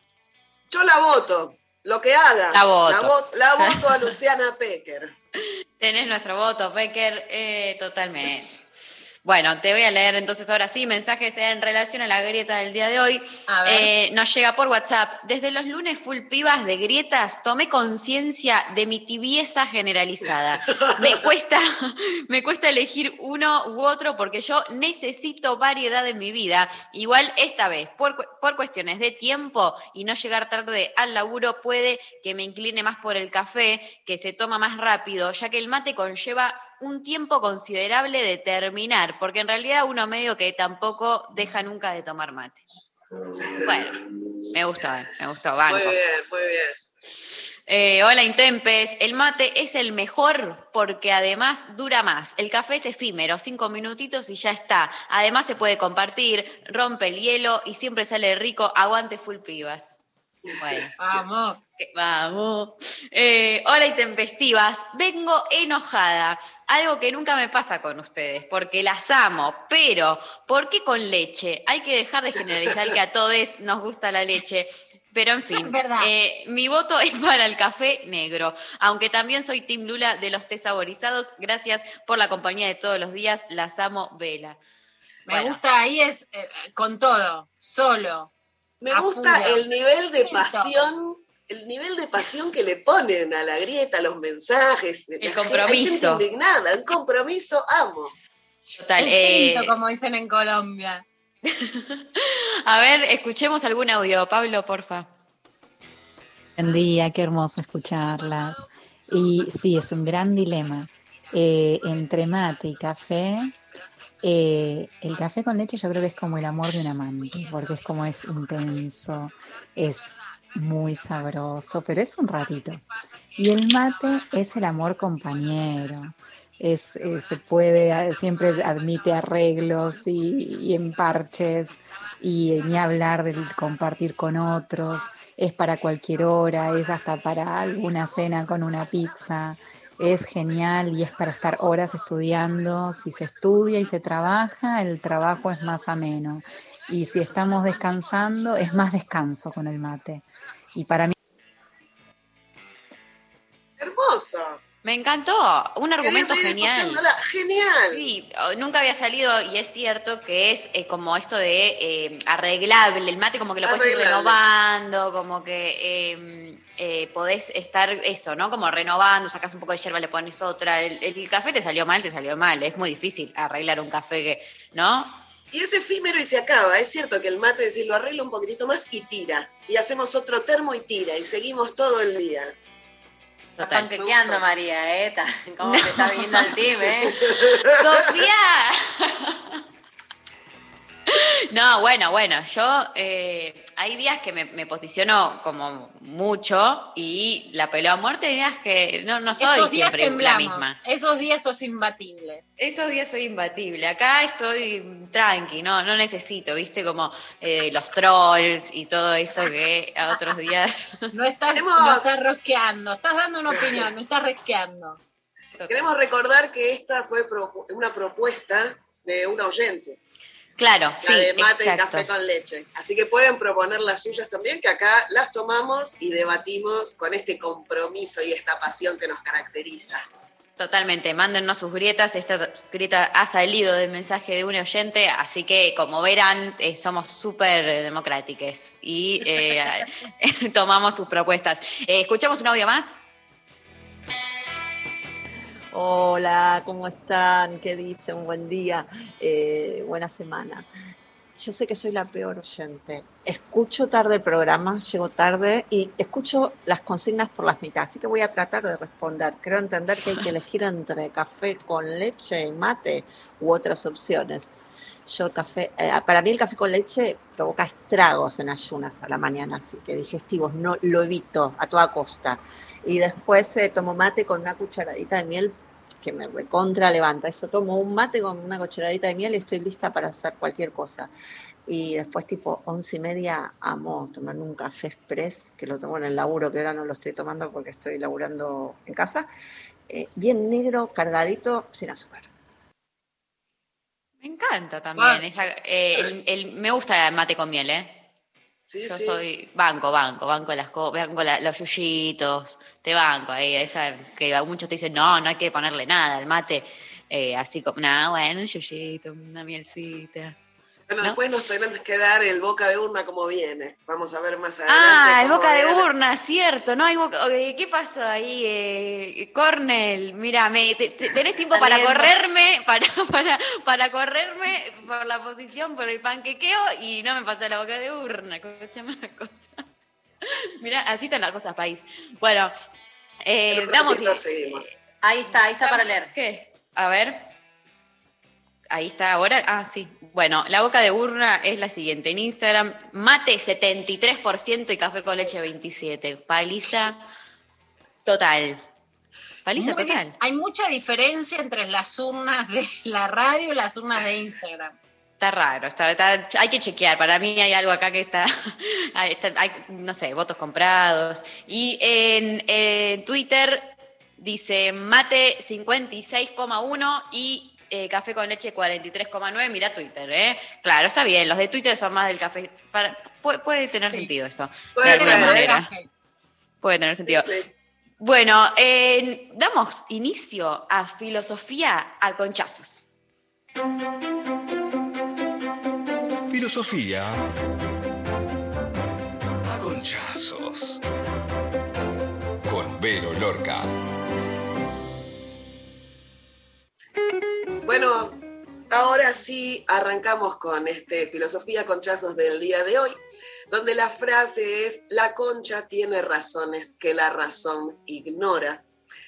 Y antes de ir a desarrollar el tema, queremos escuchar esta música, este tema que estuvimos viendo el otro día, que dice, mami, dame concha. ¿No? No sabemos qué pasó, por qué existen este tipo de temas. Yo le voy a leer la letra, dice, como, me la como, me la como, me la como. Ese culo se me antoja, lo tira y rebota, mami, dame concha. Te mira sabrosa, tíralo hacia el piso, muévete contra el ritmo, tíralo hacia el piso, muévete contra el ritmo, solo tengo ojos para ti, tira ese culo hacia mí. Ah, es una cosa de un nivel de poesía, eh, sigue, continúa, pero no la vamos a leer toda, ya está, eh, ya- digamos que, que con esto es suficiente. Y ahora vamos a Qué meter lírica, qué lírica, ¿no? justamente, por eso... no entendí la metáfora. No queda claro, ¿no? No queda claro. Claramente, bueno, por eso es así, a veces no entendés qué pasa, a vos te gustaba la otra persona, sin embargo ahí abajo se te seca todo como cuando escuchás este tema, ¿no? Como que se te hace, se te queda seco como bizcochuelo casero, ¿no? Ay, Como no. el desierto del Sahara, se te cierra todo ahí abajo y decís, no, se secó, chicos, no hay, no hay forma, No hay cómo. no hay cómo. Y por supuesto, bueno, cada concha tendrá sus propias razones. Podemos hablar acá, cada una puede expresar las suyas. Pregunté en redes, y van a ver que algunas las vamos a ir compartiendo. Pregunté en redes, y estos fueron algunos de los comentarios brillantes.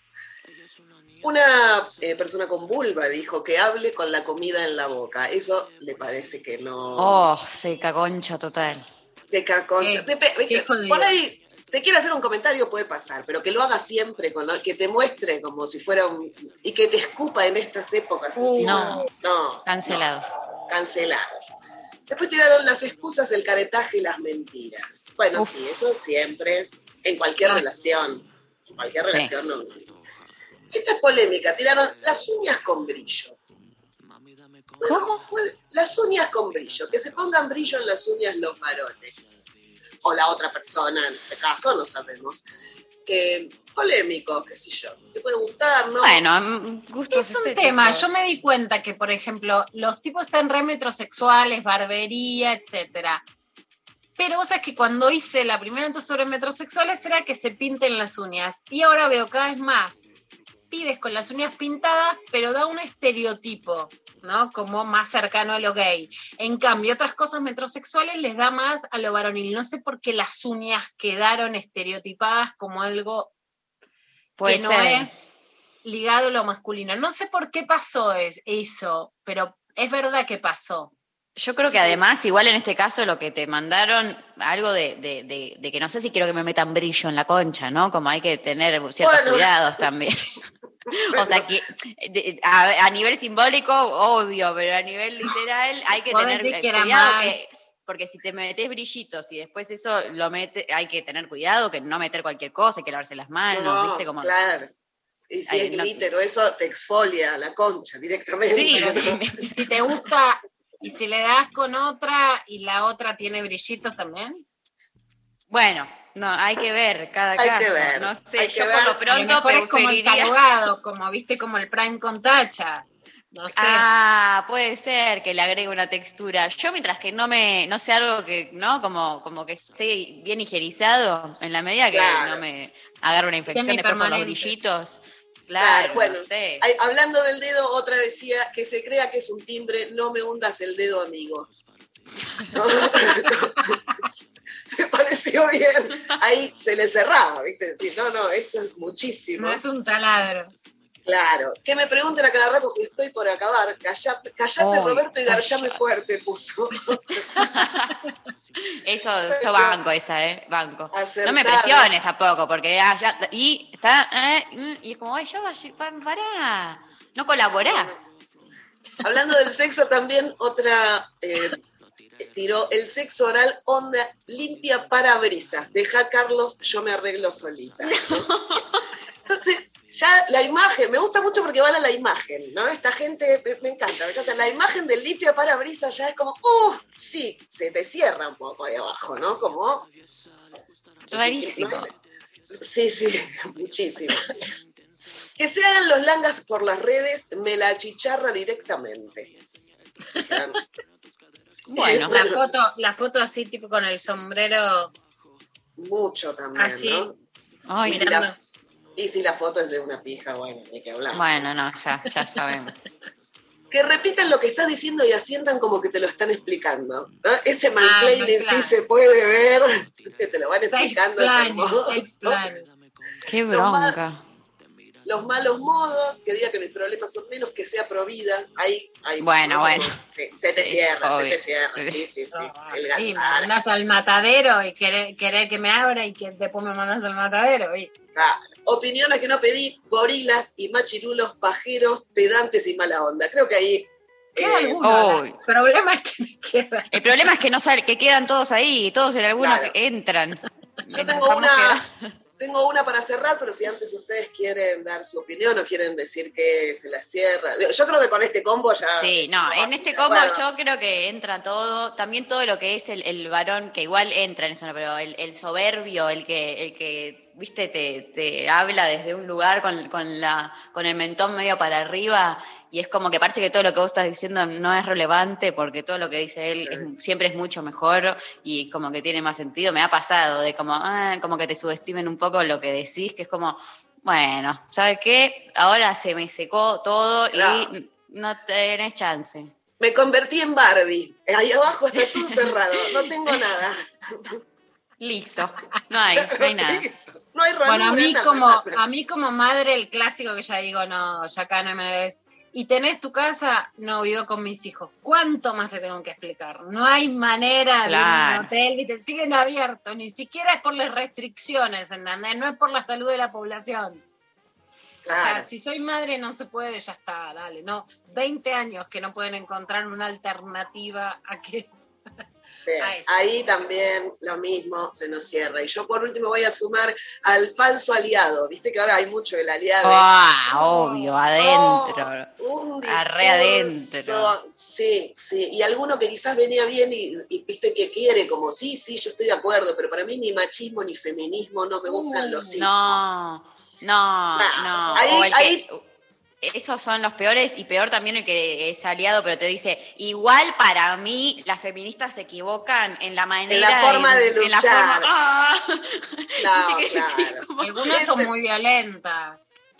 son muy sí. violentas, te- deberían Tal hacerlo cual. más tranquilas. Tal Ah, cual, bueno, tenés ganas de contestarle cualquier cosa, no solo sé, te cierras, sino que tenés ganas. Al de machismo y feminismo te dan ganas de decirle, te iba a decir que machismo y feminismo no es lo mismo, pero termina con ismo y no te va a gustar. Evidentemente tenés mucho egocentrismo, te regís por el androcentrismo y por supuesto no disfrutas del surrealismo, no te gusta el atletismo y no haces turismo. Saquemos del dramatismo, entre vos y yo hay un abismo. Y listo. Oh, Te vas. Te voto, Vero, te voto. Egoto, mira, acá Sofi dice, el que dice son todos los políticos iguales. Oh, son lo mismo. Sí. La- la- Por Bueno, favor. yo que soy muy golosa, chicas, vas a comer algo, el que no come nada. No. O sea, no te digo que no se pueda cuidar porque no quiero ser jodida, pero el que no come nada, como, uy, qué inhibición. Al que le da Sí. igual, o que te dicen, nada, me da como igual. No, como disfrutá, viste, la comida, el vinito. Nada, bueno, no hace falta, ¿no? Como que no. Sí, claro, hace falta disfrutar. De eso se trata. disfrutar. Y ahí la Ay, concha sabe disfrutar. Totalmente. Bueno, me encantó el de hoy, ¿eh? Me vienen, venimos on fire, ¿eh? Eh, como que es el momento donde nos. El destape sexual. Qué horror. Bueno, eh, nos vamos a la pausa. eh, escuchando a, ya les digo, Charlie García. Mami, dame concha, te mira sabrosa.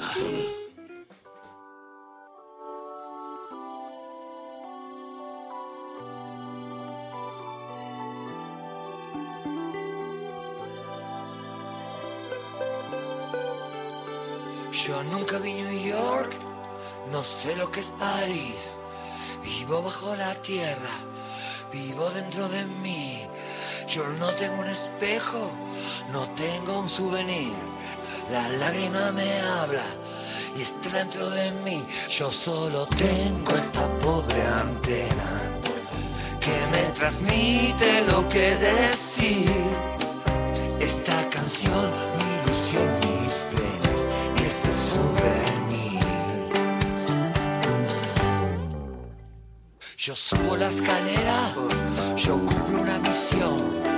La lágrima me dice que yo tampoco soy la hija de un amor, la hija del dolor, la hija que no espera.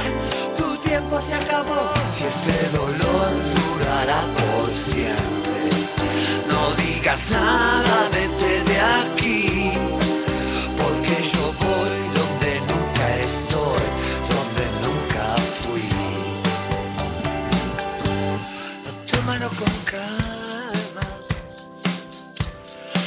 La cosa es así. Ya se hace de noche, me tengo que ir.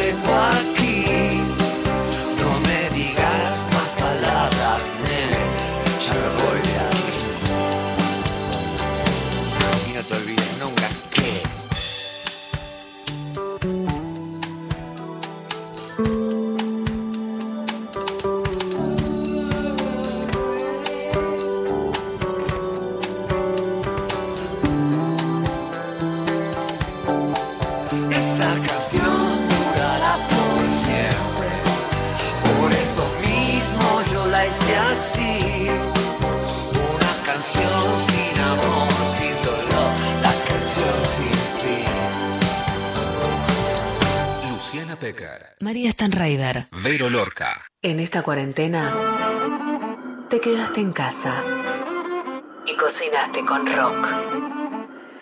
Sopa de pescado. Necesitas dos pescados que vuelvan a la vida, tres cebollas, una zanahoria, perejil, un puerro y los ajos. En una olla grande pon el pescado y los vegetales. Cubrilos con agua fría y deja cocer todo junto a fuego lento durante media hora.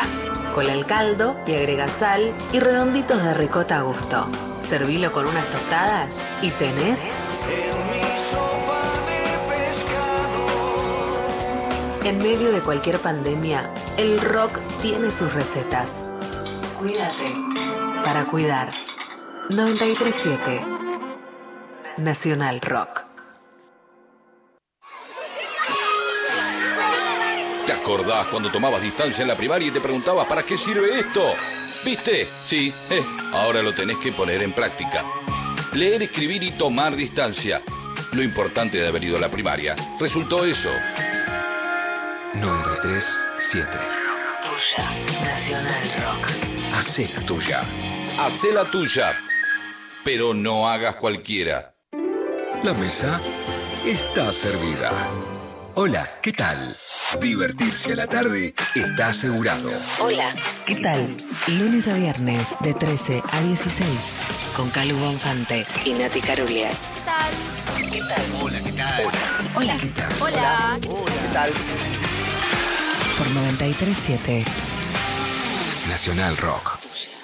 Hace la tuya. 937 Estamos en Facebook. Nacional Rock 937. Luciana Pecker. María Stanraiver. Vero Lorca. Bueno, muy bien. Se está eh, terminando el programa. Últimos minutos. Eh, les cuento que hay ganadora del día de hoy, eh, Eli, que nos escribió por Instagram y nos dijo: El mate es el elixir de la vida. No podés cebar café con leche, amigos. Y una carita triste. Y nos parece que amerita eh, eh, que gane el día de la fecha el sorteo del libro de Carolina Sanin, eh, llamado. Se me fue Lula, perdón, ¿eh? Tu cruz, tu cruz en el cielo desierto de Blatan Ríos de Carolina Sanín.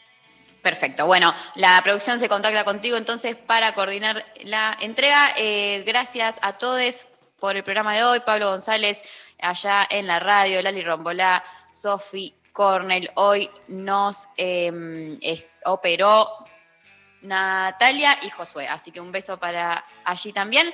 Y Lula, nos vamos a ir escuchando un tema que eh, contanos, a ver qué. Me da ¿Quién es? Lo mejor del 2021. Lo único que me importa. Quiero que hagamos esta coreo. El antídoto para todo. La Sputnik de la música latina. El mejor tema del año. Ricky Martin y Carlos Vives juntos. ¿Qué más querés? ¿Qué más querés? Canción Por bonita. Favor, bailemos esto. Bueno. Y así nos vamos. Nos vamos bien arriba. Gracias a todos y nos encontramos mañana. Adiós. Y si tengo que escoger, me quedo, me quedo.